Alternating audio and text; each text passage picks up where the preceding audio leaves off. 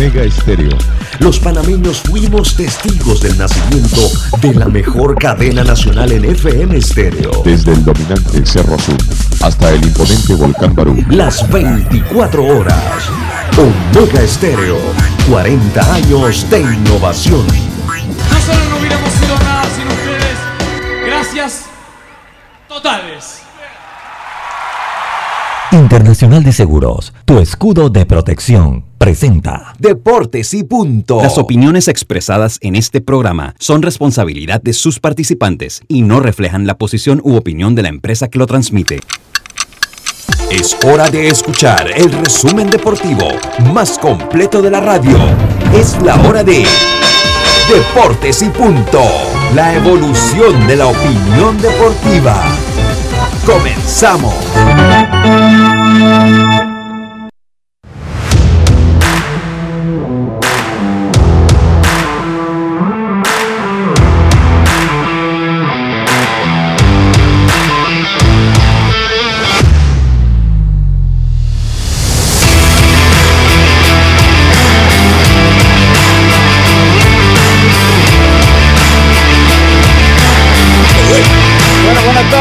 Buenas tardes. Tengan todos ustedes bienvenidos a Deportes y Punto, la evolución de la opinión deportiva. Esto es Plus Radio, cubriendo todo el país, toda la geografía nacional a través de nuestras frecuencias 88.9.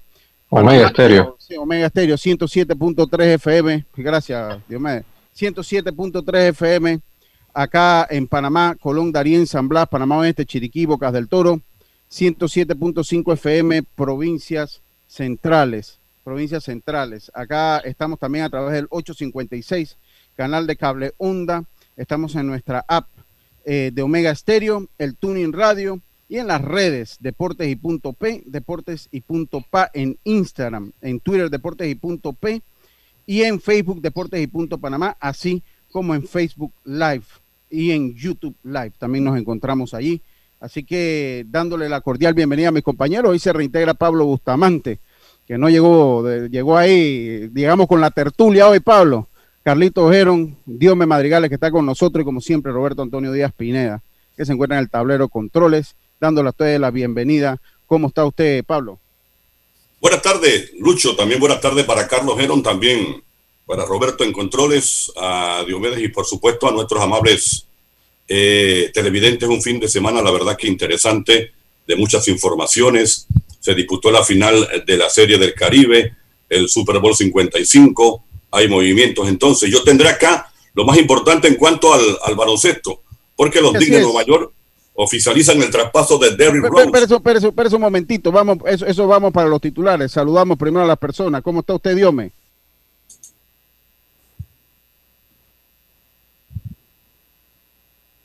Diomedes Madrigales, ¿cómo está usted? Está, está en mute, Diome. Bien, gracias a Dios, Lucho, a todos los oyentes de Deportes y Punto en Omega Estéreo, Pablo, Carlos. Bien, cargado, mucha información, contento por todo lo que ha sucedido en el deporte que no se detiene este fin de semana. Carlito Geron, ¿cómo está usted? Bien, bien, bien, Lucho, gracias a Dios, dándole un saludo a todos ustedes, eh, a Roberto, a Pablo, a Diomedes, obviamente a Yacilca también, y darle la gracia a Dios por esta oportunidad de estar esta tarde nuevamente hoy lunes. Y pues tenemos un versículo para hoy, estamos hablando de Salmos, capítulo 92, dice, capítulo 92, versículo 1, dice, bueno es alabarte, oh Jehová, y cantar salmos a tu nombre, oh Altísimo, anunciar por la mañana tu misericordia y tu fidelidad cada noche. Salmo 92, 1 y 2. Muchas gracias, Carlito. Roberto, ¿cómo está usted? ¿Cómo le fue el fin de semana? Buena la programación. Lo felicito por el programa Los 40 años Omega Estéreo. Lo sintonicé casi todo, eh, hasta la noche. Eh, estábamos aquí escuchando el programa Omega Estéreo. ¿Cómo está usted, Roberto? Bueno, muy bien, me quedé hasta las 12.27 de la madrugada. Continuamos este sábado, sabe que es el mes de aniversario de Omega Estéreo, pero disfrutando la tertulia que tenían ustedes, así que me imagino que hoy Deportes y Punto viene cargado. No, eso, eso pasa, esa- esas cosas pasan, esas cosas pasan, esas cosas pasan. Así que bueno, vamos con los titulares. Vamos a empezar con los titulares para el día de hoy, Roberto. Los titulares del día. A ver, Pablo, como usted llega primero, hoy le toca el turno a usted. con los titulares que hacen noticia en el deporte para el día de hoy. Adelante, Pablo. Bueno, así es, Lucho. En el baloncesto de la NBA, los Knicks de Nueva York oficializan el traspaso de Derrick Rose de los Pistones del Detroit, mientras que el Jazz de Utah es el equipo con el mejor récord de la liga, desplazando a los Clippers y Lakers de Los Ángeles. Los Knicks sienten que tiene el playoff allí, por ahí cerquita, meterse ahí de un octavo, así que... Derrick Rose es un tremendo jugador, buen jugador. Van a tratar de hacerle un envío al playoff. Carlito, ¿qué nos tiene usted allá por allá hoy?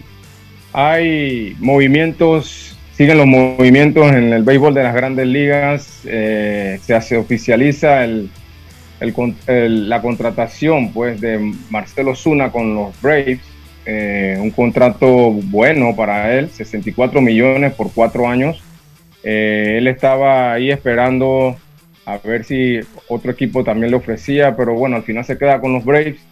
Otra información es que los Astros y eh, Correa evitan el arbitraje y acuerdan por un año y 11.7 millones de dólares. Y por otro lado, los Oakland A's adquieren al campo corto Elvis Andrews y a otro jugador en un intercambio con el equipo de Texas. y para Texas coge Chris Davis del equipo de Oakland. Vuelve entonces a Elvis Andrews a Texas. Diome, ¿qué nos tiene usted por allá? Sí, tenemos que Tigres de México jugarán la primera final del Mundial de Clubes. Es el primer equipo de México que lo hace. Y también tenemos que Latan Ibrahimovic llega a la suma de 500 goles como futbolista profesional en clubes. Y Gaby Torres eh, debutó en el fútbol mexicano este fin de semana.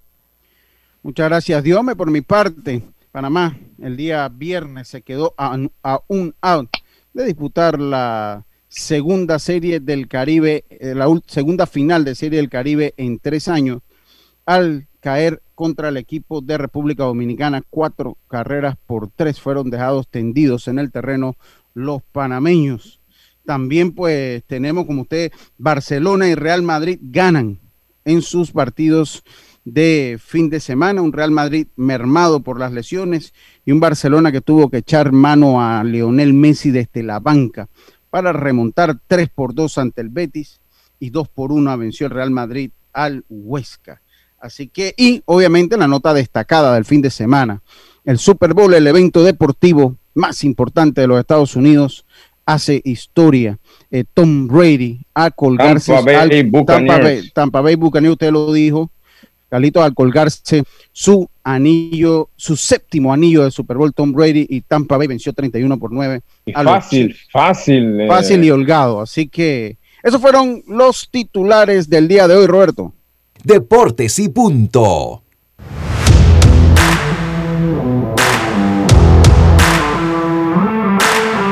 Bueno, comenzamos entonces nosotros con lo que es la serie del Caribe con la Serie del Caribe. Eh, Pablo, primero que todo, felicitarlo. Usted estuvo en la transmisión, en la primera línea de la transmisión. Yo tengo que felicitar a la gente de Next TV por el esfuerzo que se hizo. Yo, yo vi todos los partidos por esa vía. Hay que apoyar a, a, las empresas cuando se cuando toman esos esos retos esos retos como, como el que tomó esos derechos no son baratos y pues todos los juegos, los juegos, hasta el de las que terminó casi a las 4 de la mañana, pude verlo a través de Next TV, por lo que lo felicito por el trabajo que hizo junto a José Pineda, a Jorge Amaya y a, ¿cómo se llama la venezolana? María Alexandra Bastida. María Alexandra Bastida. Así que felicidades, Pablo, por ese gran trabajo. Muchas gracias, horas gracias, de transmisión. gracias. Muchas horas de transmisión, sin duda alguna. Eh, eh, sería bueno contarla, pero hubo mucha transmisión de béisbol. Lo cierto es que... Los, los 18 juegos, Lucho, se, se, los 18 juegos, así es. Se transmitieron. 18 juegos, sí. Y eh, había un juego que terminaba siempre en la madrugada, que era el que empezaba a las 10 de la noche, obviamente. Uno terminó a las 4 y 15 de la Sí, madrugada. ese, ese yo lo vi Wow. todo. Ese lo vi yo todo. Yo- Y bueno, eh, República Dominicana es bicampeón. Se, coronaron campeones al, vencer ayer al equipo de Puerto Rico cuatro carreras por una. Pero la nota lo que nos atañe a nosotros, la participa- participación del equipo de Panamá, hay que decirlo dentro de todo buena. Eh, se compitió. Yo siento que se pudo hacer un poco más a pesar que la circunstancia que uno tiene que conformarse ya con lo que tenemos. Me parece que en ese último partido se pudo hacer más, eh, sobre todo en ese, en ese noveno inning, después que nos habíamos ido arriba tres carreras por dos. Y la decisión polémica, ¿no? La base por bola que se le da a un Johan Camargo que estaba bateando en ese momento para 109. 109, si bien es cierto, despertó en la final. Es un Johan Camargo que lució totalmente a destiempo eh, a la ofensiva, eso sí, grande a la defensiva, Johan Camargo. Inclusive en esa octava entrada, en la, novena entrada que amenaza al equipo de Panamá, Pablo eh, Carlos Diome, él tiene una jugada ahí que se tira por la pelota, que si esa pelota pasaba eran dos carreras que se podían anotar en ese momento. Y él la mantiene en el cuadro, eh, Johan Camargo, que lució grande a la defensiva. Pero el equipo panameño falto tal vez de esa malicia de los grandes, ¿no? Como República Dominicana no pudo mantener el marcador ante una buena labor del relevo mexicano, eh, que, bueno, eh, Silva, pero que, ya lo habían crucificado. Walter Silva. Walter Silva, con una gran labor, pero al final, eh, pues a un out de la victoria, nos deja en el terreno el equipo de República Dominicana, compañeros. Mira, eh, Lucho, se dieron muchas situaciones y no solamente en esa decisión de, del técnico Alfonso Urquiola de finalmente darle la base por bolas a Johan Camargo con marca de, eh, de 3 y 1. Eh, yo creo que el batazo de Ronald Guzmán, el productor de dos carreras, si te pones a ver, primero, cuando salen a conferenciar con Manuel Campos, ya para mí ahí tenía que sacarlo. Independientemente que venía Ronald Guzmán y que ha propinado dos ponches, pero ya tenía 91 lanzamientos Manuel Campos. Esa fue una de las situaciones. El batazo de Guzmán me pareció a mí que Johnny Santos no estaba colocado de la mejor manera. Un batazo que le pasó al lado. O sea, esa es una, otra situación. En el noveno episodio, el batazo de Junior Lake al campo corto. Me pareció a mí que eh, Jonathan Araúz estaba jugando muy profundo. Y lógicamente, la. El buen corring de, Junior Lake también, ¿no? sí, correcto, pero si. Si hubiera sido Robinson Cano que corría, eh, hoy hubiésemos estado hablando del resultado de Panamá en la final. Y la cuarta fue la decisión esa de con, bola, eh, con tres bolas y un strike bolear a Johan Camargo. Se dieron cuatro situaciones en el juego. La gente simplemente recuerda la de 3 y 1 con Johan Camargo, pero se dieron muchas situaciones en esa final donde Panamá lastimosamente perdió 4 a 3. Yo yo la verdad quiero eh, aportar un poquito a eso que están hablando. Primero, eh, felicitar al equipo de Panamá, como dijimos el viernes, eh, todo lo que venía era ganancia y, la verdad no esperaba un partido como el que sostuvieron contra República Dominicana, tan cerrado. felicitar a, Campos por el trabajo que hizo, pero metiéndonos en el mismo juego, tengo que decir algunas cositas. Por ejemplo, eh, creo que Pablo lo mencionó. Manuel Campos ya había hecho su trabajo, en mi opinión. Lo que pasa es que cuando tú estás allá abajo en un dogout y tal cuerpo técnico, muchas veces uno está analizando otras cosas que no ven los fanáticos. Por ejemplo, eh, ya Manuel Campos tenía 95 picheos. Ah, ya cuando un pitcher tiene esa cantidad de picheos, ya te dio cinco episodios ya tú ves que la bola se le está quedando mucho en el medio, ya tú tienes que ir viendo para ver eh, eh, que ya él hizo su trabajo y debes traer otro lanzador. Para mí se le dio uno o dos bateadores de más a, Manuel Campos.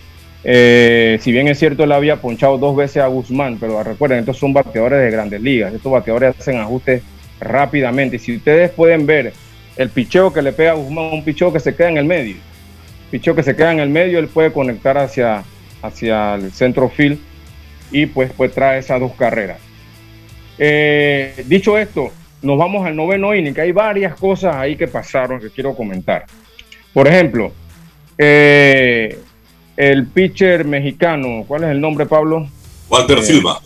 Walter Silva, que como dice. Le habían caído duro, le habían caído sí, duro. lo, habíamos criticado en la primera salida. Abuelo le dijeron, abuelo le dijeron algunos. Sí, eh, él sale en relevo de campos y, tira dos, dos innings, dos tercios, creo que fue. Muy buenos. Pero entrando en ese noveno inning, tú sabes que el primer bate es Ronald Guzmán.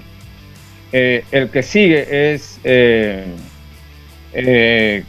Rayfield, ¿cómo que se llama? Este, Melky Cabrera. Dos bateadores, uno que es zurdo natural y el otro que es ambidiestro, pero es mejor bateador a la izquierda.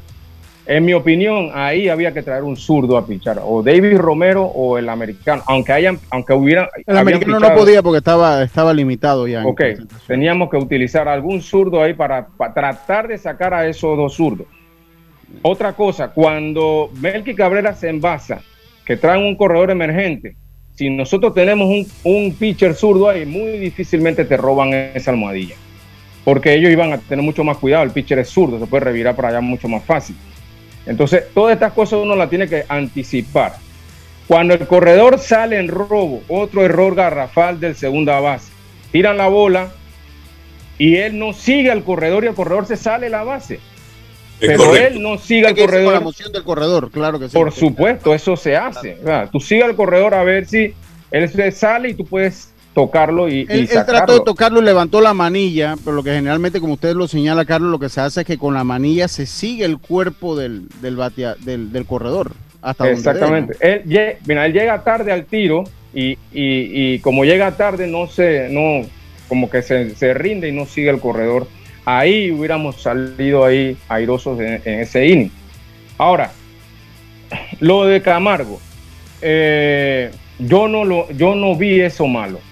¿Qué pasa, compañero? Que cuando tú tienes la, primera base abierta eh, y vi- trae un bateador, aunque Camargo esté bateando cero, Camargo es un bateador, es un derecho contra zurdo. Tú siempre le dices al pitcher y al catcher, le das, hey, tienes la primera base abierta, no te entregues. Y eso fue lo que ellos hicieron, trataron de pichar alrededor y ya cuando lo pusieron en 3-1. En mi opinión, yo prefiero que me gane el juego Junior Lakes que me lo gane Johan Camargo. En mi opinión, Junior Lakes también estaba bateada, bateando ciento y pico. Eh, así que yo no vi mal la base por bola intencional. Lo Ahora, vi pero, pero, bien. pero Carlos, eh, entre una de las reglas, no escrita porque Diomedes también quiere participar, Ajá.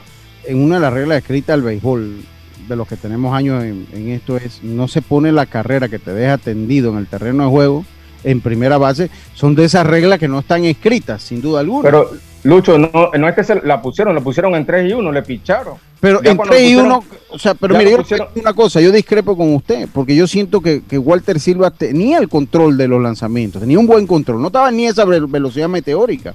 Ese primer lanzamiento que le tiró abajo los codos a Johan Camargo lo sorprendió totalmente. Y después los lanzamientos fueron relativamente cerca. Sí, pero Parece no- que él no- tenía el control suficiente Sí, sí, no, para, no, no para estamos enfrentar los discutiendo. 3 y 1. No estamos discutiendo que no tenía el control. Él estaba pichando alrededor de la zona. A él le tuvieron que haber dicho, hey, no te entregues con Johan Camargo. Tírale alrededor de la zona a ver si se va con un mal picheo o un picheo cerca de la zona.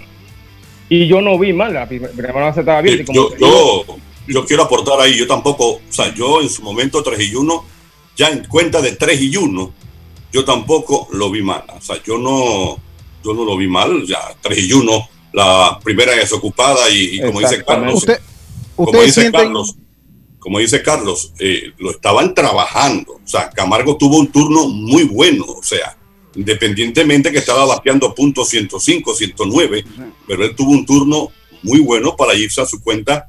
Y aquí la situación era de que, que hey, 3 y 1, cuidadito. Ahora, para preguntarle a los dos, rapidito, preguntarle a los dos, entonces ustedes sienten, para ampliar el programa, que tampoco es descabellado, al estar 3 y 1 son conteos de grandes batazos, o sea, el conteo 3 y nada, 2 y nada, 3 y 1 son conteos de batazos largos, grandes generalmente, esos son los conteos del béisbol para batear. ¿Usted siente que de repente ya había mucha presión para el lanzador en la situación en que estaba, que lo iba a tener que hacer venir muy franco? Eso es lo que... lo que ya, ya el manager quería evitar un picheo franco y le dio la, la- le dijo, hey, ponlo en primera. Eso fue, eso fue lo que sucedió ahí. Y es como yo le digo, eh, en, e- en este tipo de cosas uno analiza, ¿quién tú quieres que te gane el juego? ¿Johan Camargo o Junior Lakes? Y yo vi bien, vamos a pichar a Junior Lakes. Pero miren, para terminar mi comentario, ahí donde yo vi que ya eh, eh, eh, perdimos el juego ahí, porque el pitcher monta en, dos, en 0 y 2 a Junior Lakes. 0 y 2. A ti no te pueden pegar en 0 y 2. Tú tienes que tirar un picheo lejos de la zona, un picheo para el piso, algo de eso, Y si ustedes se ponen a analizar, el picheo fue bien cerca de la zona. Si tú le tiras un picheo lejos de la zona, ese hombre se va. Porque se veía, él, no estaba, él, Junior Lex tampoco estaba eh, eh, eh, a 100% en su ofensiva.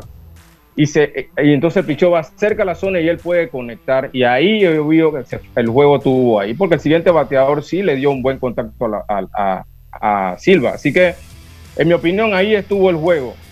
Yo pienso que, ah, el, manejo del picheo no fue el mejor. El manejo del picheo no fue el mejor. Dígame. Está en mute, dígame, quite eso de mute porque no. no, yo siento de que el partido ellos lo planificaron y, le vi mucha lógica en esta situación porque al llegar Silva que cogió después confianza porque lo vimos totalmente diferente. Esto te indica a ti que él no estaba preparado física ni mentalmente para ese partido que lanzó en ese día ante México. Llegar y ver cómo se enfrentó y lo notaba bastante hermético, inclusive no, no demostraba nervios, estaba bastante fuerte, confiado, lo veía, seguro. Y yo pienso de que esto fue como el plan que ellos tenían, que Campos le pudiera caminar, porque si te ves en otras actuaciones, ningún pitcher de Panamá iba más allá de cuatro episodios. Y Campos en esta situación porque te pones a ver como que no había mucho de dónde escoger entonces. Entonces, yo siento de que llevarlo a 3 y 1, ok. El picheo 3 y 1, la cuenta de los grandes batazos, es el equipo home team. Se dice que tú siendo team no vas a poner la carrera del empate, el equipo rival es team, no vas a poner la carrera que te vaya a ganar. Pero eh, yo siento de que fue, te metiste en problema 3 y 1, no era descabellada la situación de ponerlo en primera, sabiendo de que Junior Lane no es un bateador que había estado muy bien y por lo general se poncha mucho. Hace, hace bastante swing, pero en ese turno lo montó inmediatamente, el pichó se quedó alto y le dio la oportunidad. Aquí el mérito hay que dárselo a Junior Lane, que a base de velocidad logró alcanzar la almohadilla. Eh, no vi descabellado porque Camargo ha demostrado inclusive en la misma Liga de República Dominicana en la serie final, en la serie semifinal, no fue consistente con su ofensiva, pero apareció en los juegos 7. Muy oportuno. Y prueba de eso que también lo vimos en el juego por el campeonato. Entonces, es un bateador que se crece en esta situación y no lo había descabellado por lo menos. Claro que no. Si te metiste 3 y 1, da, ok, lo pasaste, pero si estabas ya ahí en 1 y 2, bueno, tenías la, la, la, la, posibilidad de trabajarlo y picharle a ver si se iba. Pero eh, no veía la situación por lo menos porque Julio Ley, si tú te vas, eh, eh, es un bateador que se poncha mucho, hace bastante swing, pero tenía una posibilidad que la hizo. Conectó hacia el piso. Fue, un pichón muy cerca, muy cerca de la zona. Tenía que ser un pichón lejos. Sí, en 2 ahí tuvo el juego. Ahí tuvo el juego. No, aparte, Aparte que fue un machucón, ¿ah? un batazo flojo, no, fue, no fue un buen contacto, Carlitos. ¿ah? Eso fue un, pero, un roletazo lento al campo corto. Yo vuelvo y repito, para mí, Jonathan Araúz estaba jugando muy profundo, aparte de la velocidad que tiene Junior Lake. A pesar de que también no sé qué intrusión tenía, tiene poder. No, sé qué intrusión tenía la defensa, porque tú sabes que la defensa la mueven dependiendo del bateador.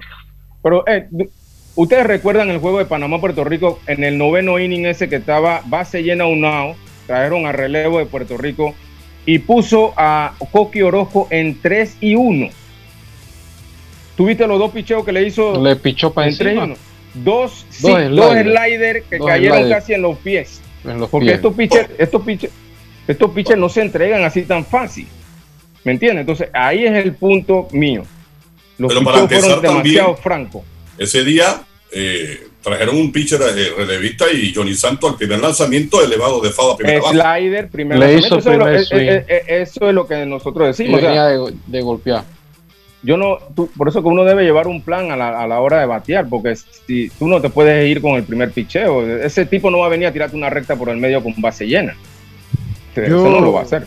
Bueno, finalmente el panameño Johan Camargo tuvo muy buena acción en el último partido con un cuadrangular que empató eh, eh, con la novena de Puerto Rico. Dominicana se coronó campeón de la serie eh, de la serie del Caribe y definitivamente fueron el equipo más consistente. Creo que el juego más difícil que tuvieron fueron ante los panameños, con una gran labor de Manuel Campos y de, todo el equipo aprovecharon bien los errores que les cedió la defensiva de República Dominicana, de las Águilas Cibaeñas.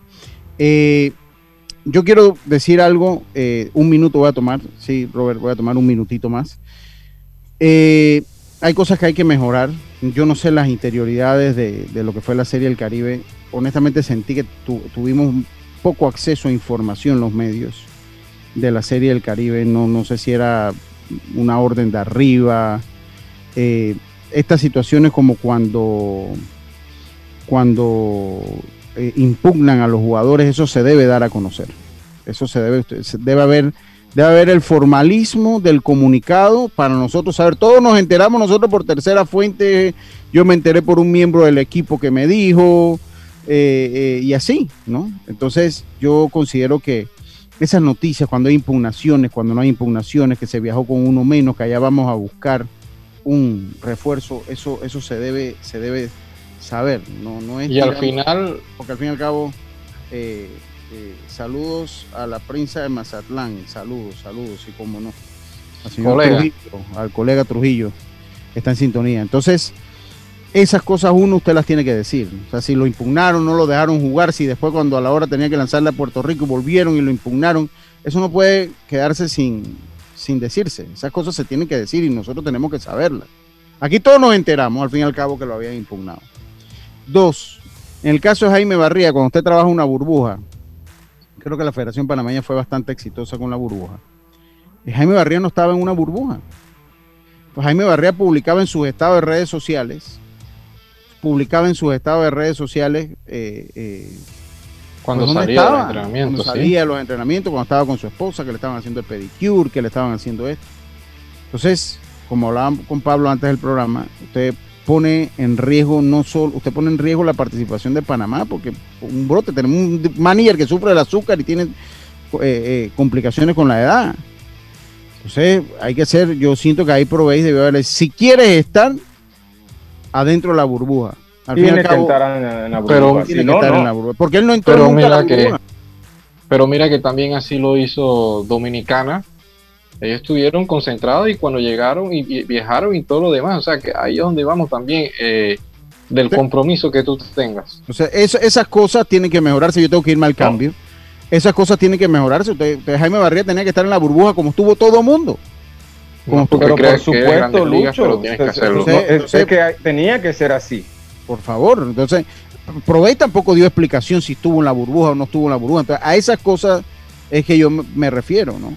Al fin y al cabo, el sábado hubo reunión, tampoco sabemos qué pasó con la reunión de, que hubo de, los comisionados de la, de la Serie del Caribe. La verdad es que ellos creen que, lo, mejor es un WhatsApp, o sea, así. Ve, hay, o sea, hay, mil, hay mil WhatsApp, tú tienes que revisar el 287. Ahí está la información. Ahí es, hubo una reunión, no sabemos qué se habló en la reunión, si entramos, entramos y para la próxima. Entonces, esas cosas usted tiene que hacerle saber, tiene que hacérsela saber Mire, a la prensa. Nosotros, rapidito, Lucho, nosotros conseguimos una entrevista con Juan Francisco Puello y no fue gracias a la a ¿eh? no fue gracias a los que estaban allá por Panamá, fue gracias a la venezolana María Alexandra Bastida, que se contactó con unos dirigentes de los Caribes de Anzuategui de Venezuela e hicimos el contacto vía Zoom con el presidente o con el director ejecutivo de la Confederación de Béisbol del Caribe. Ahí fue que conseguimos la entrevista, pero por medio de la dirigencia del eh, béisbol aquí en Panamá, de Provey, de los federales, de los que estaban allá, en ningún momento. ¿ah? O sea, como dice usted, Lucho, muy escueta la información, un hermetismo, un escondidiño. no, me pareció propio. No, no me pareció propio. Eh, y eso, pues, hablándolo de buena voluntad, que estas cosas tienen que cambiar. Y en el caso de Jaime Barria tiene que mejorar también.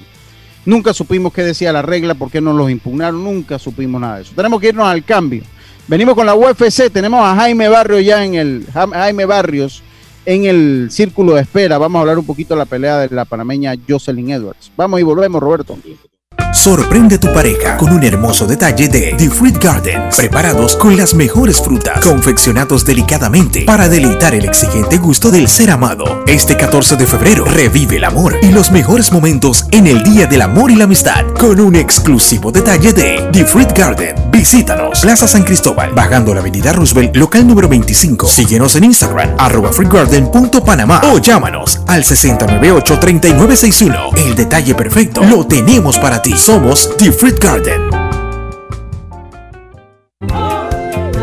Bienvenido al nuevo verano con Claro, la temporada para hacer esa pool party virtual que tanto quieres. Cámbiate a Claro y recibe ilimitada, minutos y SMS ilimitados con tu primera recarga de 5 balboas. ¡Claro! Promoción válida del 1 de enero al 31 de marzo del 2021. Incluye data ilimitada, minutos y SMS ilimitados a móviles Claro y 25 minutos a otros operadores. Y o para llamadas internacionales hasta 13 destinos por 10 días. Para mayor información ingresar a www.claro.com.pa. Llaves, máscara, gel antibacterial, cinturón de seguridad, espejos, todo eso y el carro sin batería. Pero, hey, no pasa nada. Estoy con la Internacional de Seguros. Solicita asistencia express de tu seguro de autos de Internacional de Seguros desde el app o mandándonos un chat al 6666-2881 y recibe asistencia vial gratuita 24-7 a nivel nacional. Internacional de Seguros, tu escudo de protección. Regulado y supervisado por la Superintendencia de Seguros y Reaseguros de Panamá. Ya estamos de vuelta con Deportes y Punto. Bueno, estamos de vuelta, estamos de vuelta con más acá en Deportes y Punto. Vamos a hablar un poquito de la panameña Jocelyn Edwards, nos acompaña nuestro analista de MMA. En, en inglés, en- eh, acá en Panamá, ¿cómo lo dicen? ¿MMA o la gente le, dice el, el- el indicativo de inglés eh, artes marciales mixtas? ¿Cómo le dicen? Jaime, dándote la bienvenida a Deportes y Punto Claro. nuevamente. Sa- saludos Lucho y saludos a todos los oyentes.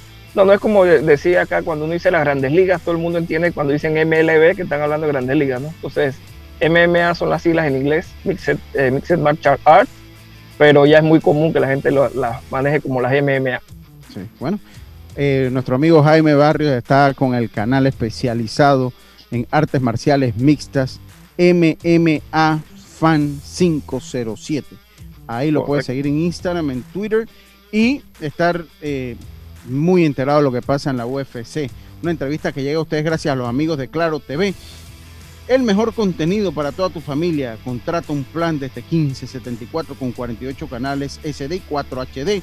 Y lo mejor, ofrecemos el servicio y soporte a nivel nacional. Ya sabes, si quieres más entretenimiento, contrata Claro TV. Claro. Eh, Jaime, vamos a hablar un poquito de lo que fue sobre todo la participación de la panameña, ¿no? que es lo que más nos atañe a nosotros. Aunque hubo una buena cartelera, también me fue fatal en el Sí. fantasy. Me fue fatal esa última pelea, de verdad que jamás vi al ruso eh, ganando allí, pero bueno, así se va aprendiendo, es una manera de aprender. Correcto. Pero mira que Ah, dime, dime, dime. Jaime, Jaime lo que comentó, en verdad que es un experto en todo esto, en verdad que nos dijo Sí. a la rival que se iba a enfrentar Sí. y dio las debilidades y también las fortalezas que tenía la otra contrincante y así que se demostró eh, ese día. Sí. Jaime, eh, yo Ajá. siento que yo sé, nosotros cuando te entrevistamos el viernes hablamos un poquito de del de, de- yo te pregunté, ¿te acuerdas que te pregunté del grappling, del suelo?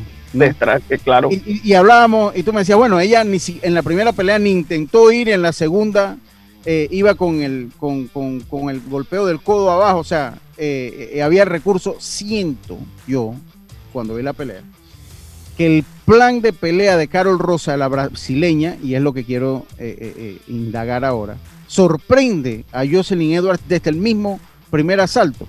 ¿Cuáles son tus impresiones de eso? ¿Fue así? Eh, ¿Que lo, Claro. la sorprendió de repente? Ajá, yo, yo creo que el plan de pelea como tal no lucho porque eh, muchas veces en, en, en UFC, en MMA se ve que cuando hay dos buenos strikers, eso de alguna manera se anula. Eh, o igual, cuando son dos buenos grapplers, muchas veces la pelea todo el mundo está esperando hacer una exhibición de grappling y pelear los dos de Grappler pie. es al suelo. Al suelo, correcto. Exacto. Y striking, Es la Eh, pelea de pie. la- la pelea de pie. patadas. Exacto. Correcto. Entonces, yo creo que sorprender el plan no, porque estoy casi seguro que de ambas esquinas el plan era el mismo. Eh, iban a ver posiblemente cómo se daban las cosas de pie y en teoría la que llevara la, la peor parte iba a tratar de cambiar el, el juego porque no le estaba yendo bien. Pero fue que- superior en los pies, en, en- Claro. en el striking. Claro, entonces eh, posiblemente el análisis de los brasileños fue, eh, ella es buena striker, ella tiene más alcance y no vamos a tomar riesgo.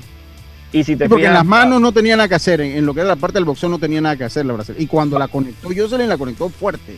fuerte. Si te fijas, el, se- el segundo asalto, que hubo un poco de, de intercambio de pie, Jocelyn llegó a la mejor parte y ella volvió enseguida a, a tomar el- la, la lucha o el, o el grappling, ¿no? Y como conversamos el, el- el viernes, si te fijas ya los 10 segundos del primer asalto derriba a Jocelyn, pero la postura que mantiene totalmente plana encima de Jocelyn, ella no intentó someterla, inclusive tuvo oportunidad de pasar la guardia, pasar la guardia, lo que hizo acabándose el asalto, que fue montarla eh, por completo, eh, y no lo hizo. O sea, el plan de ellos era muy claro, vamos a derribarla, vamos a controlarla, vamos a cansarla y vamos a hacer puntos para ganar los asaltos. Pero por eso te digo, o sea, eso de derribarla, cuando tú dices derribarla, derribarla al piso. Correcto. Ella no era una, una, una peleadora que era conocida por, por la intención de llevar a sus rivales al piso.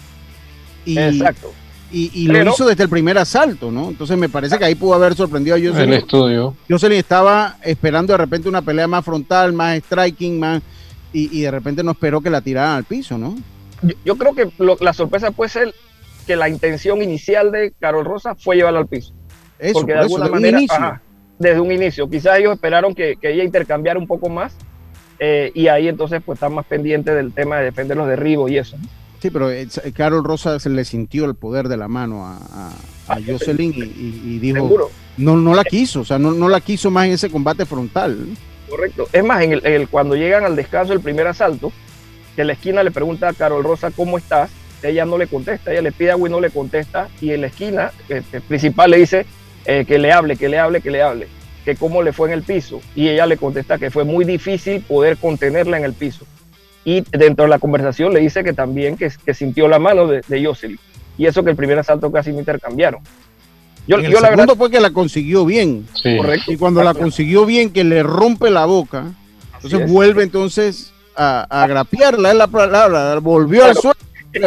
Al- derribo, al- derribo, ella, ella ahí no quiso más relajo con los intercambios, porque ella en el segundo asalto se para y tiene un intercambio, le conecta un buen par de golpes a Jocelyn, pero cuando Jocelyn le metió la mano, ella la sintió, se le notó en el rostro.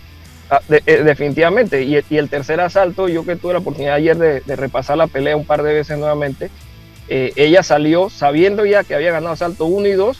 La única oportunidad de Jocelyn era que la terminara, que la noqueara o que la rindiera. Ella salió a llevarla a la malla, a controlarla y, como quien dice, vamos a pasar estos cinco minutos.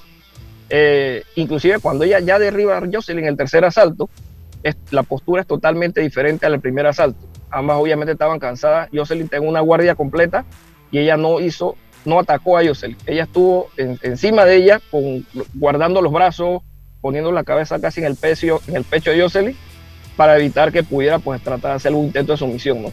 Pero ya, ya fue, ya te digo, fue una pelea muy, muy estratégica por parte de, los brasileños y lastimosamente pues para nosotros les salió bien el, plan a ellos.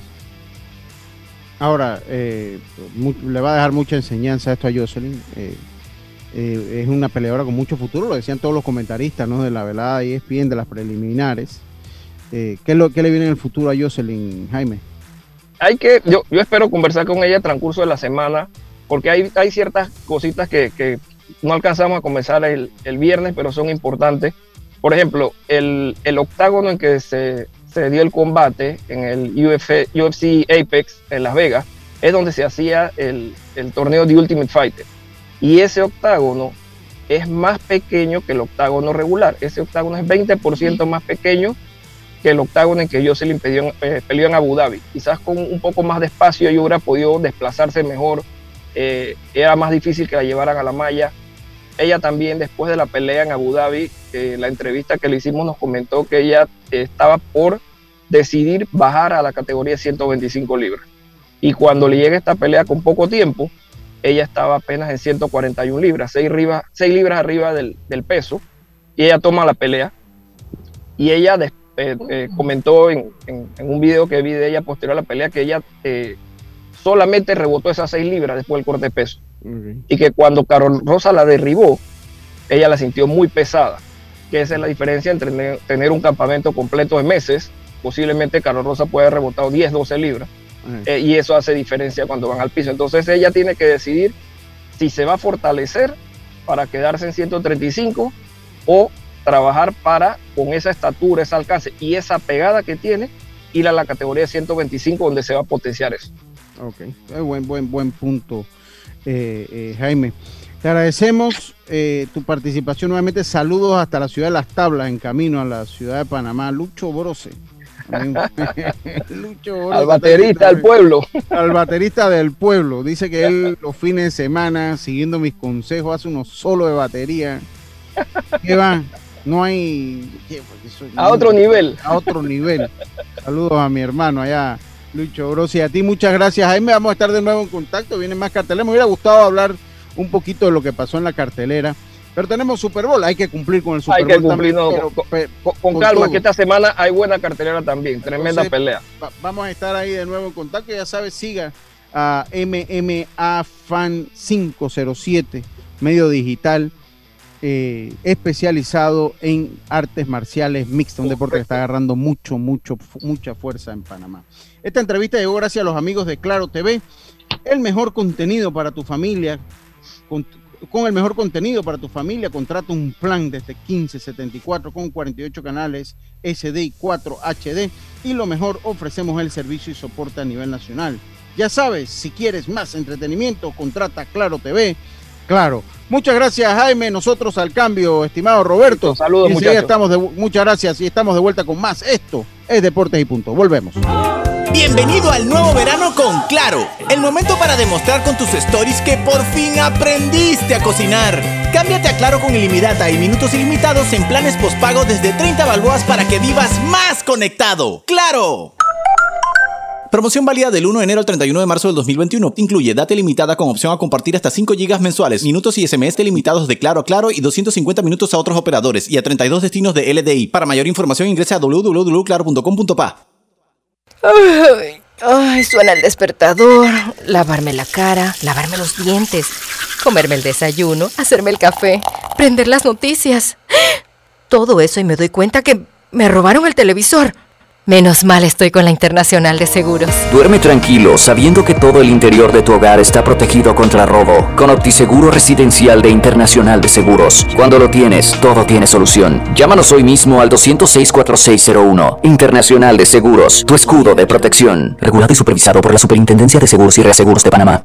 Sorprende a tu pareja con un hermoso detalle de The Fruit Gardens, preparados con las mejores frutas, confeccionados delicadamente para deleitar el exigente gusto del ser amado. Este 14 de febrero revive el amor y los mejores momentos en el Día del Amor y la Amistad con un exclusivo detalle de The Fruit Garden. Visítanos, Plaza San Cristóbal, bajando la avenida Roosevelt, local número 25. Síguenos en Instagram, arroba fruitgarden.panamá o llámanos al 698-3961. El detalle perfecto lo tenemos para ti. Somos The Fruit Garden. Ya estamos de vuelta con Deportes y Punto.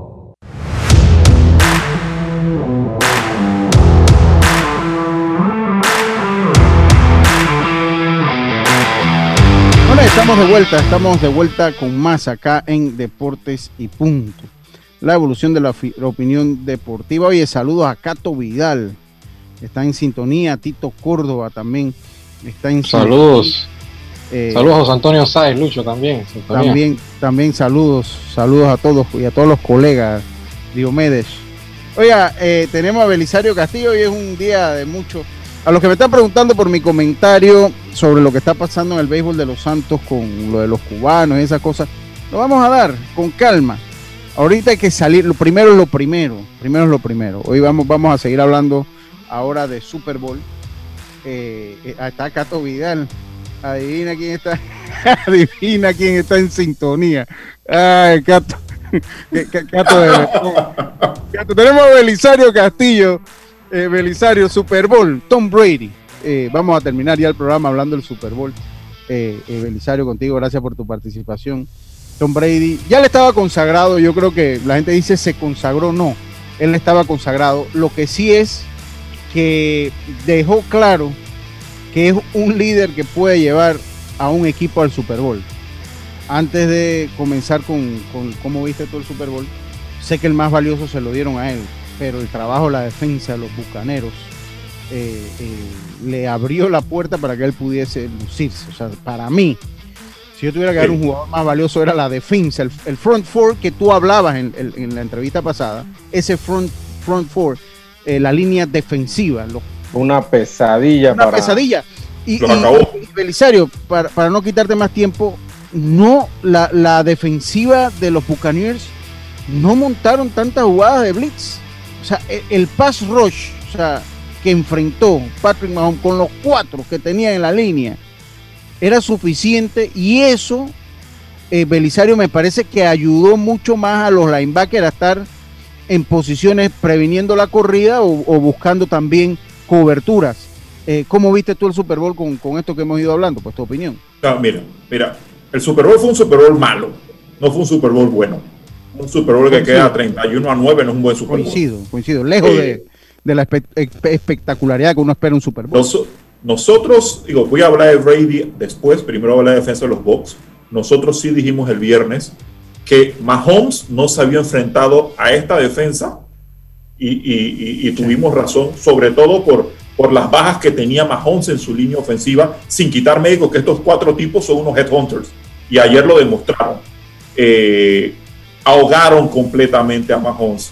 Yo estaba conversando contigo, si uno se pone a ver cómo fueron las cómo fueron los, los, los, los ofensivos de, Kansas City, fueron punt, field goal, punt, punt, field goal, por down se acabó, field goal, intersection, downs, downs, intersection. Es decir, que la, la mejor ofensiva de la NFL fue incapaz de anotar un solo touchdown. Y yo no veía esto en un Super Bowl desde cuando se enfrentaron los Seahawks y Denver y la defensa de los Seahawks, que era la mejor, contra la ofensiva de Denver, que era la mejor, los acabó la defensa. O sea, es que esto, esto lo ganó, el, el primer punto lo ganó la defensa de los Bucks. Después Brady.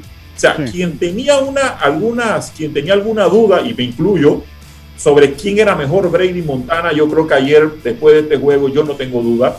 Eh, No, no, no, no, no. no, Montana se fue a los Chiefs y no fue campeón. Sí, sí, Allá sí. los Bills le siguieron dando palo a los Chiefs.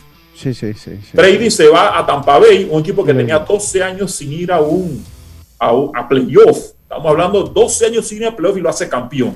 Entonces, yo creo que Tom Brady no hay mejor jugador como tú dijiste en el clutch que Tom Brady. Eh, no puede tener, no puede ser espectacular como otro tipo de coreback, pero para que tú quieres un tipo espectacular como un Aaron Rodgers si tiene, si nada más ganó un campeonato cuando Brady tiene siete.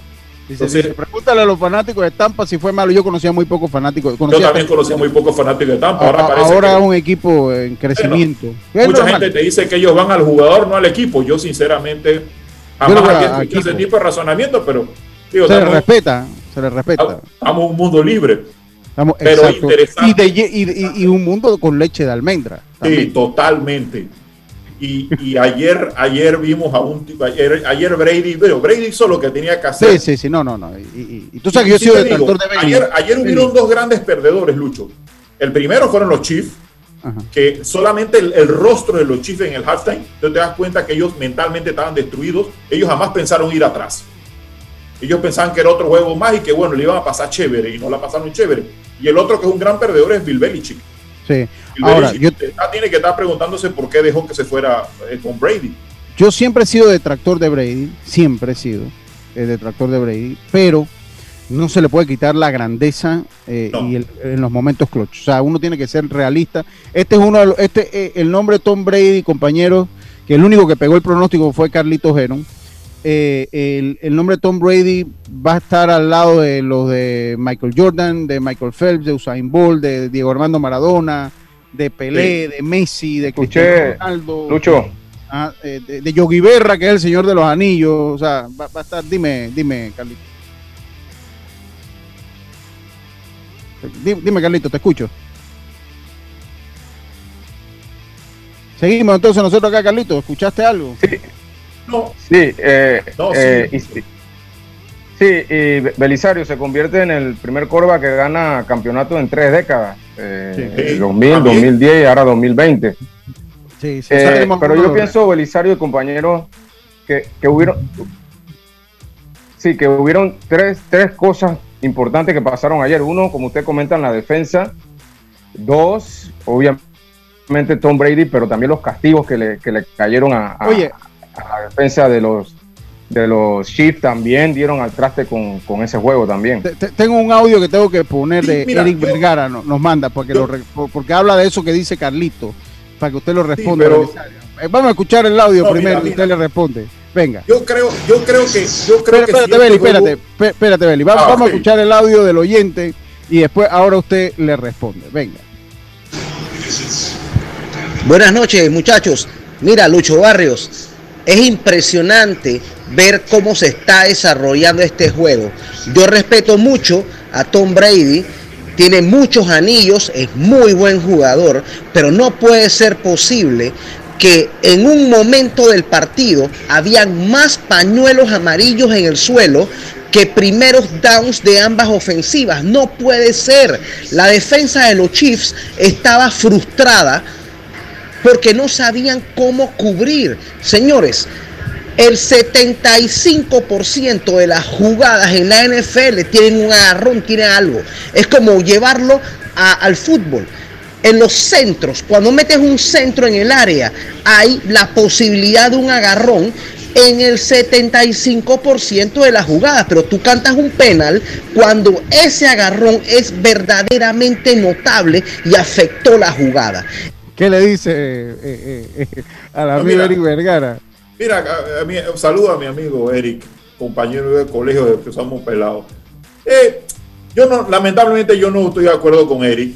Perdiste 31 a 9, no perdiste Sí. 31 a 27, no Sí. perdiste 31 a 28, 31 a 22 y fue un solo drive el que tiraron las, las, la- lo- los pañuelos. Igual yo como, como fanático de los Browns te puedo decir que si le marcan el cascazo que no marcaron en el primero y gol, los Browns se hubieran metido en el juego contra los Chiefs porque le sacamos a Mahomes después del half. O sea, son muchas cosas que pueden ocurrir. Sí. Pero fue, pero estamos hablando que al final del, al final del camino, la defensa le permitió a Patrick Mahomes, el todopoderoso, nueve puntos, cero touchdowns, dos intersections.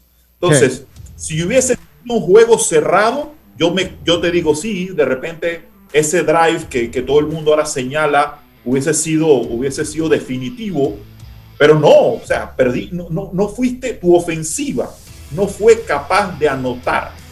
Si tu ofensiva no es capaz de anotar, tú no puedes culpar a los referees, tú no puedes culpar a la defensa, tú tienes que culparte a ti mismo, porque no fuiste mentalmente preparado para el juego. Yo se lo he dicho a Lucho, fútbol americano es ejecución, Sí. y no lo digo yo, lo decía Bill Parcells, en fútbol americano no existe la suerte.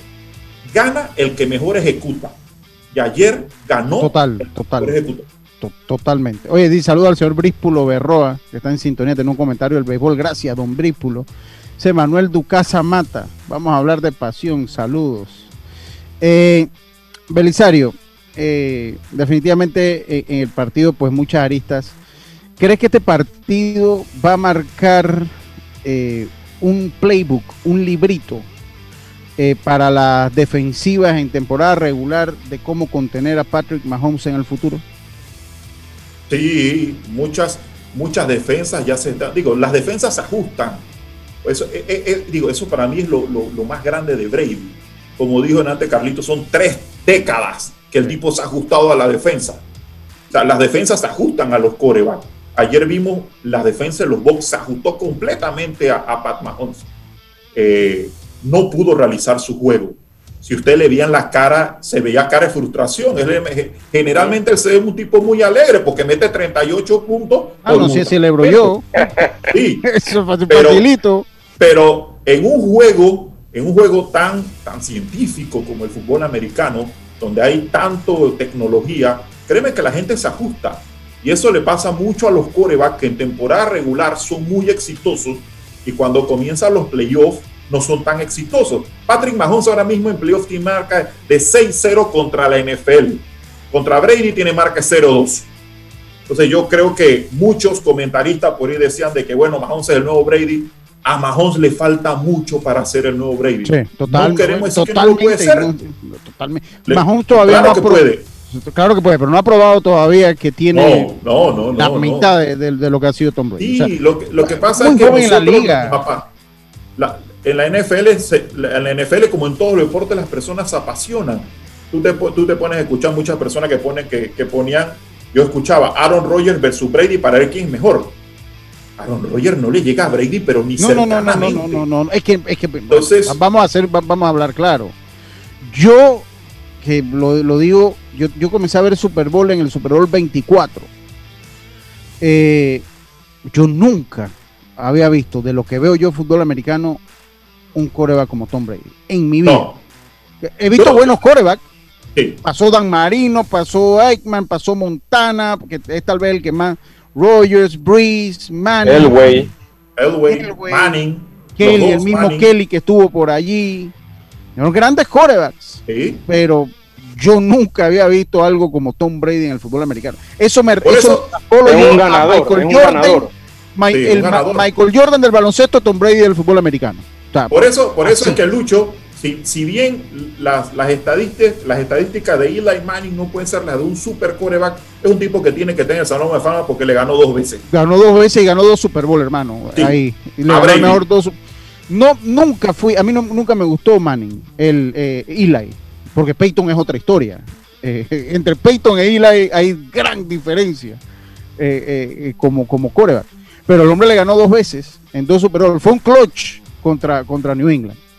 Entonces, Sí, mira, yo, yo, yo te soy sincero, entre los dos Manning, escojo a Peyton en la temporada, escojo a Eli en los playoffs. total, totalmente. Eh, Para jugar un Super Bowl, que- Eli era más vale- peligroso que Peyton. Lo que vale son 2-0. los playoffs.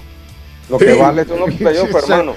Exactamente. Hay coreback, hay corebacks que tienen muchos récords, que ganaron muchos juegos, y por suerte algunos han ganado hasta Super Bowl. Uno de mis corebacks favoritos de los tiempos es Brett Favre, pero Brett Favre era bueno en temporada regular y en playoff, pero nada más ganó un Super Bowl. Y John Elway le costó madurar. Recordemos que John Elway antes de ganar Super Bowl perdió cuatro. O sea, Sí, él- no, tres. Tres, tres, perdió Perdió tres. tres. Perdió tres. Perdió tres Super Bowl. Sí, tres Super Bowl perdió él. Eh, eh, John Elway y después entonces ganó dos. Terminó ganó ganando dos. dos. Después ganó dos, Terrell le tomó madurar. Que fue el único que de esa generación que ganó Super Bowl.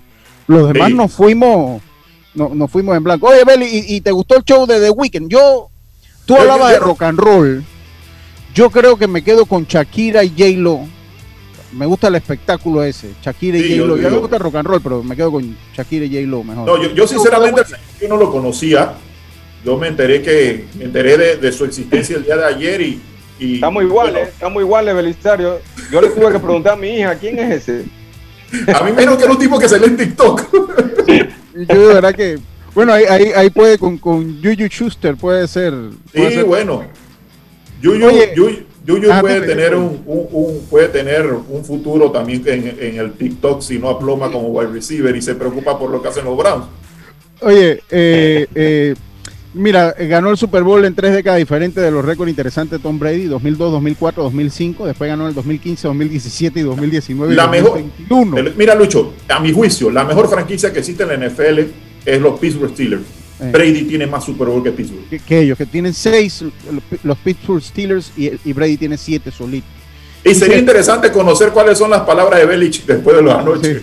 Sería interesante que salga con el suéter roto ese que tiene. Dice, más viejo en jugar y ganar un Super Bowl. No, más viejo no, de más edad, si no está viejo. 43 años, 188 días. Eh, mayor número de MVPs en un Super Bowl con cinco jugadores más valiosos en un Super Bowl. Eh, los siete anillos de campeón de Tom Brady, como dijimos, el jugador más exitoso en la era del Super Bowl. Siete títulos igual a Otto Graham, que Otto Graham fue antes de la era de los Super Bowl. O sea que eso eh, eh, eh, ¿De qué definitivamente... equipo era Otto Graham, Lucho? Ah, Usted no lo conoce, si no lo conoce usted menos yo. Oiga, y eh, 10 apariciones en Super Bowl, 21 pases de touchdown y 3.039. Ha lanzado una carrera en Super Bowl Tom Brady en pases. La combinación de él y Don, Dombrowski. ¿Dombrowski qué se llama? No, Dombrowski Eh, es Gronkowski, el, el, el. Gronkowski, que lo trajeron del retiro y... Sí, sí, sí. Ah, de comentarista. Estaba comentarista, estaba comentarista. Bueno, bueno, interesante esto de- del fútbol americano. Se acabó la NFL, no hay béisbol nacional, así que esperemos al béisbol nacional y No hay fantasy. Belisario, no hay fantasy, así que No hay fantasy, eso es lo más triste. A- a- a- agradecido por su Espera. participación. Agradecido saludos a, a Frank también, a mis primos, a Cato y a toda esta gente. Eh, Belisario. Oye, por ahí te vamos a tener de nuevo cuando vaya agarrando más salsa esto, ¿viste? Te lo Sí, agradecemos. ahora, ahora lo más interesante que viene en el fútbol americano es el draft. Es Sí. supremamente interesante, sobre todo para los equipos sotaneros. Yo como tengo una especialidad en ser sotanero con los Browns, Antes eran mis fechas favoritas. Sí. Ahora ya ahorita ya no estamos- así que no es tan emocionante. Ni, ni tú ni yo estamos ya en esas líderes, no, ya estamos nosotros, ya nosotros salimos. somos subcampeones de conferencia para darnos un titulito ahí, pues. Somos los subcampeones de la conferencia de, de la yo no, yo soy el subcampeón de la conferencia, tú llegaste hasta ahí hasta la divisional que pues es interesante. Pero eso sí te digo, Mahomes no va a estar solo en la competencia aunque Carlito no le guste. Mahomes no va a estar solo, hay un, un quarterback que se llama un coreback que se llama, dime Pablo, si estás ahí para que prenda la cámara, nada más tiene que prender la cámara. Hay un coreback que se llama eh, eh, Baker Mayfield, Lamar Jackson, Josh Josh, Allen. Allen, que van a ser, van a, van a ser duelos muy, pero muy interesantes. De Muchas Sean gracias, Watson por el momento. De Sean Watson por el momento. Muchas gracias, Belin. Tenemos que irnos. Un Eh, placer, muchachos. Ahí estamos siempre en contacto. Saludos, Belisario, hombre. Siempre- Hasta siempre luego, que la pasen muy bien. Bueno, se acabó entonces Deportes y Punto. Una rapidita, una, una rapidita. eh, bueno, ya hablamos del Super Bowl. eh, hablamos también de... Ah, esta era la rapidita. No voy a mencionar el tema de Johan Camargo que haya celebrado. Ese tema, como para mí honestamente no es noticia, y si lo quieren hacer noticia gente que nunca ha ido a un Oh, estadio ni, ni conoce cómo se juega la Serie del Caribe ni el formato de la Serie del Caribe, eso es un tema que ni voy a hablar porque el muchacho tenía todo el derecho de festejar, porque este es un torneo de clubes campeones. Así que a los Y como que atleta tienes esa pasión. Totalmente. to- to- entonces, a los que buscan hacer leña del árbol caído, que no van a un estadio nunca, Y a los nunca que han quieren levantar el morbo, Ahora van a opinar, sí. Eh, Yo- morbo o chinche. yo no voy a opinar de- del tema Johan Camargo. Para mí, qué bien que, fe- que festejó. Más pudo haber festejado. Por nuestra parte ha sido todo por hoy. Gracias, Belisario. Nosotros nos volvemos a encontrar mañana acá en Deportes y Punto por la potente señal de Omega Estéreo de 12 a 1 de la tarde, Deportes y Punto. Será entonces hasta mañana. Internacional de Seguros, tu escudo de protección, presentó Deportes y punto. En 1981 apostamos a la calidad del sonido FM estéreo. Omega. En 2021 seguimos a la vanguardia. Esta es la generación Omega. Somos Omega Estéreo. 40 años siendo la cadena nacional en FM estéreo, pionera en Panamá.